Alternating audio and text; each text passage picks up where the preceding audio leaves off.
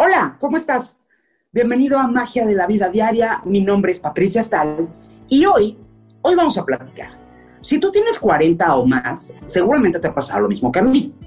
En los últimos años de mi vida, esas mismas amigas que de chavitas cuando éramos jóvenes me aconsejaban, que parecían saberlo todo, las más bonitas del grupo, las que parecía que tenían o iban a tener una vida perfecta.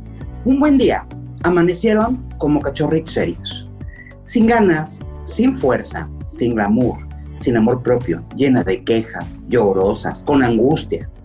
Es que Pati es menopausia. No. Los mismos amigos que parecían hombres poderosos, inteligentes, que partían el aire cuando entraban a algún lugar, un buen día amanecieron confundidos, deprimidos, sin ganas de seguir, de seguir adelante, sin ganas de ir a trabajar, muchos bebiendo.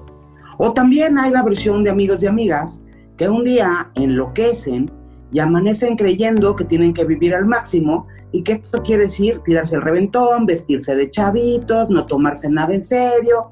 Bueno, como ya hemos comentado en este espacio, no en todas las vidas, pero sí en algunas vidas, más de las que pudiéramos creer y más de las que pudiéramos querer, pues llegas a esta parte que nadie te advirtió que ibas a vivir ya te casaste, organizaste los bautizos, las fiestas de cumpleaños, ya tienes casa, camioneta, perro, ya tus hijos crecieron y terminaste por descubrir, o peor, descubrieron por ti que esta etapa se acabó.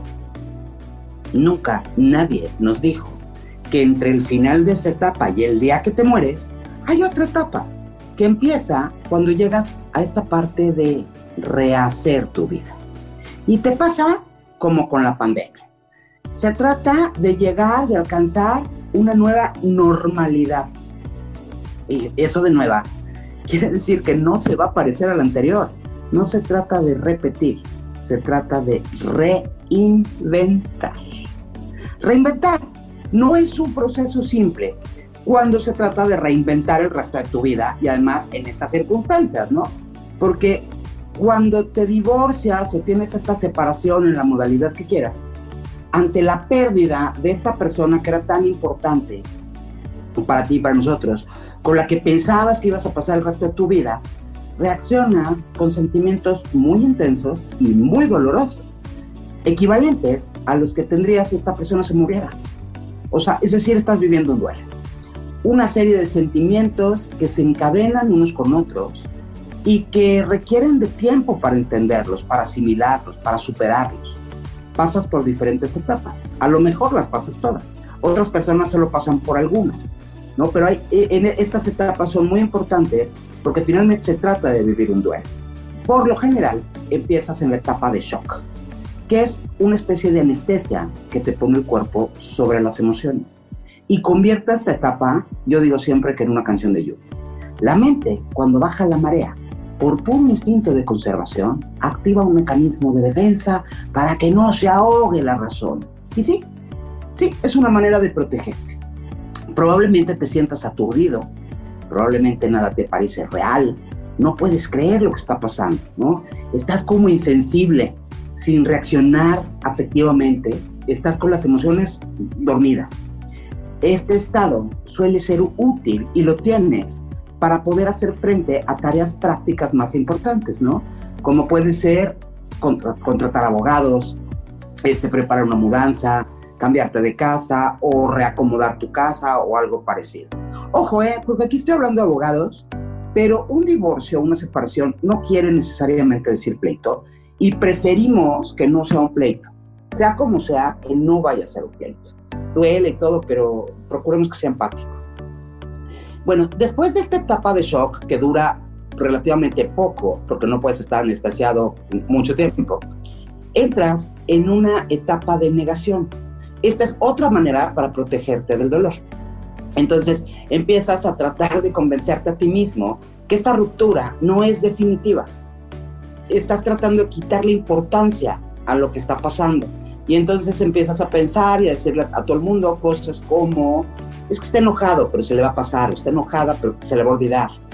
Él, ella no quiere realmente esto, lo está haciendo por esto o por aquello, o es que no lo puedo creer, o sea, esto no puede ser verdad.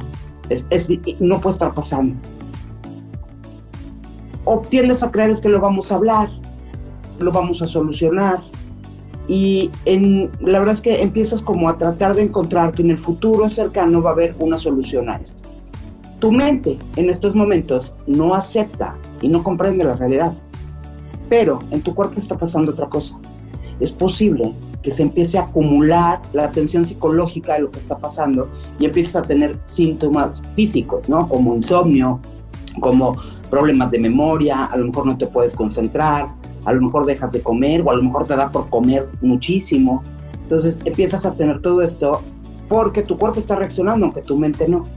Después del shock y de la negación, empiezas a aceptar, ¿no? Pues ya, es una ruptura y es definitiva. El embotamiento y la confusión se sustituyen por un intensísimo dolor. O sea, ya lo entendí y ahora me duele caño. Un torrente de sentimientos te llenan emociones muy intensas que pueden durar horas, que pueden durar días o semanas o meses o pueden cambiar en un mismo día. O sea, cualquier cosa que ves, que oyes, que piensas, te dispara una emoción intensísima y sin comprender por qué, te empiezas a sentir mal. Esta falta de control emocional te puede angustiar, pero debes de tomar en cuenta que es normal. Puedes tener sentimientos muy variados, incluso contradictorios, ¿no? Amanece y, ¿sabes qué?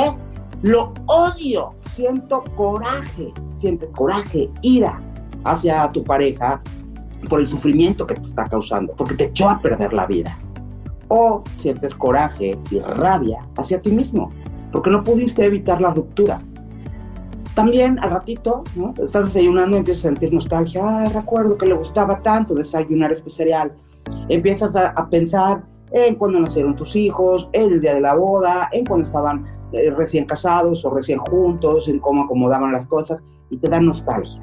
Y la nostalgia te lleva a la tristeza y a la pena por todo lo que perdiste, ¿no? Te parece verdaderamente trágica esa pérdida.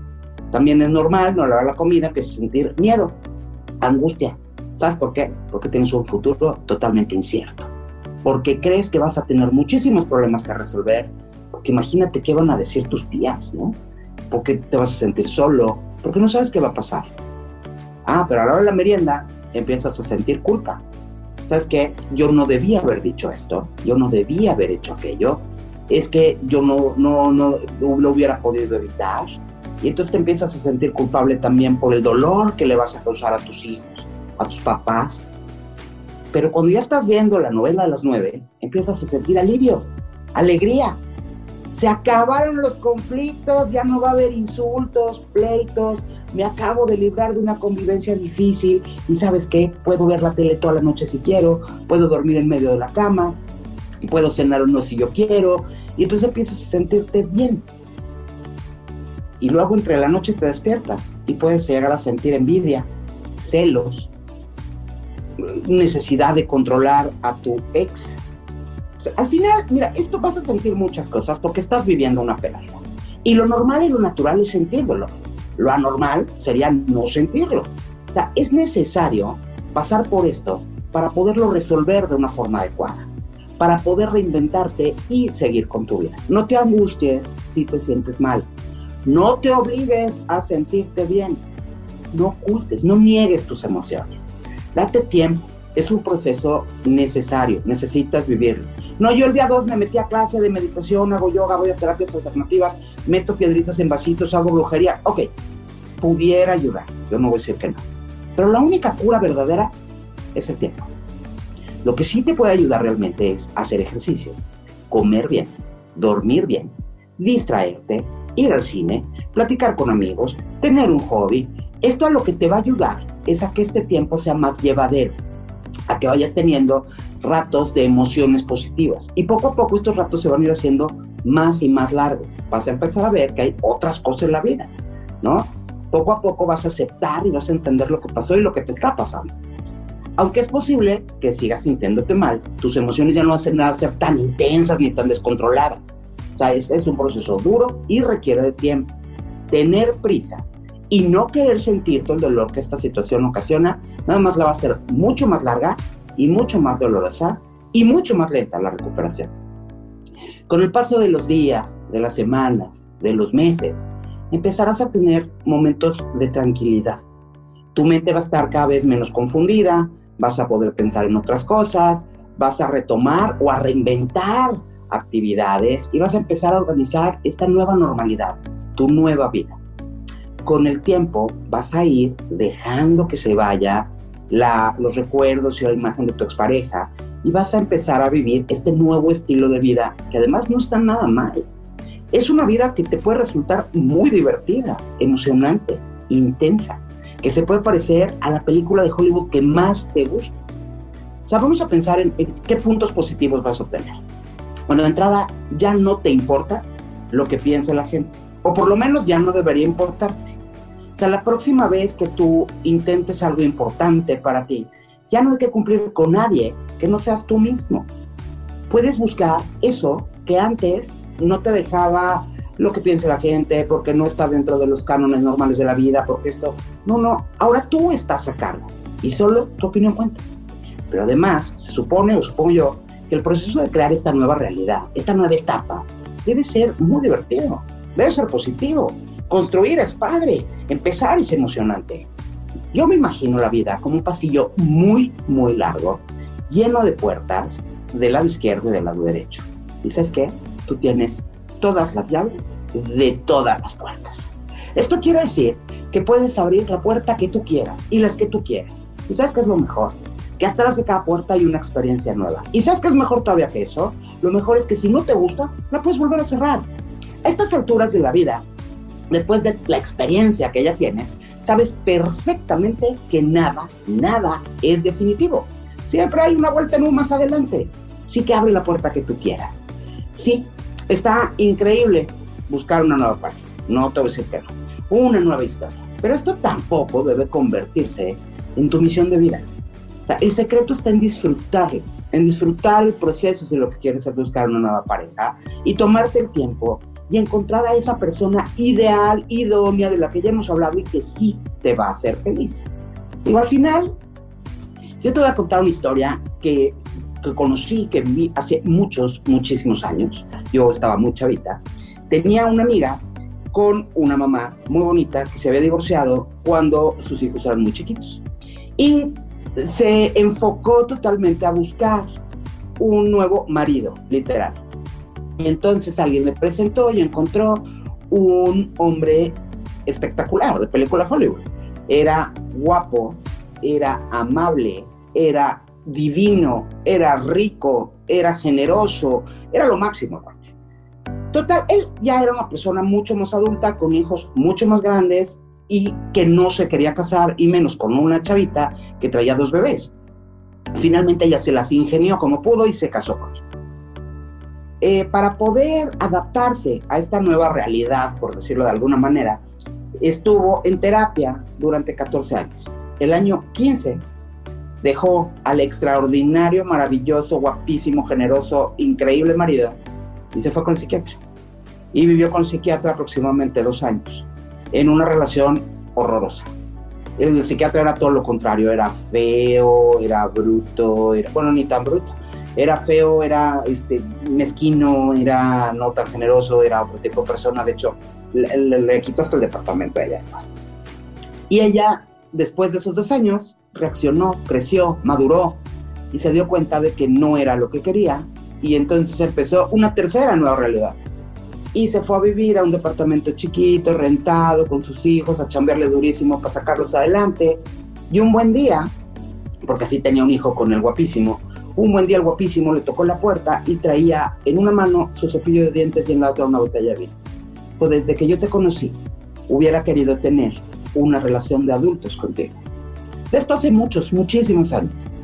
Todos estos años han tenido esa relación de adultos que los hace infinitamente felices, en los que vive cada uno su casa, cada uno su estilo, a lo mejor algo que no entiende perfectamente la sociedad donde ellos viven, pero que dejó de importar. Y son muy, muy felices. Y yo te invito a que hagas lo mismo. Sé feliz, vive feliz, ama feliz, que todo lo que hagas sea en función de hacerte feliz, a ti, no a los demás porque el único objetivo de la vida es ser feliz. Esto es magia en la vida diaria. Yo soy Patricia Stahl y espero que tengas una excelente y muy feliz semana.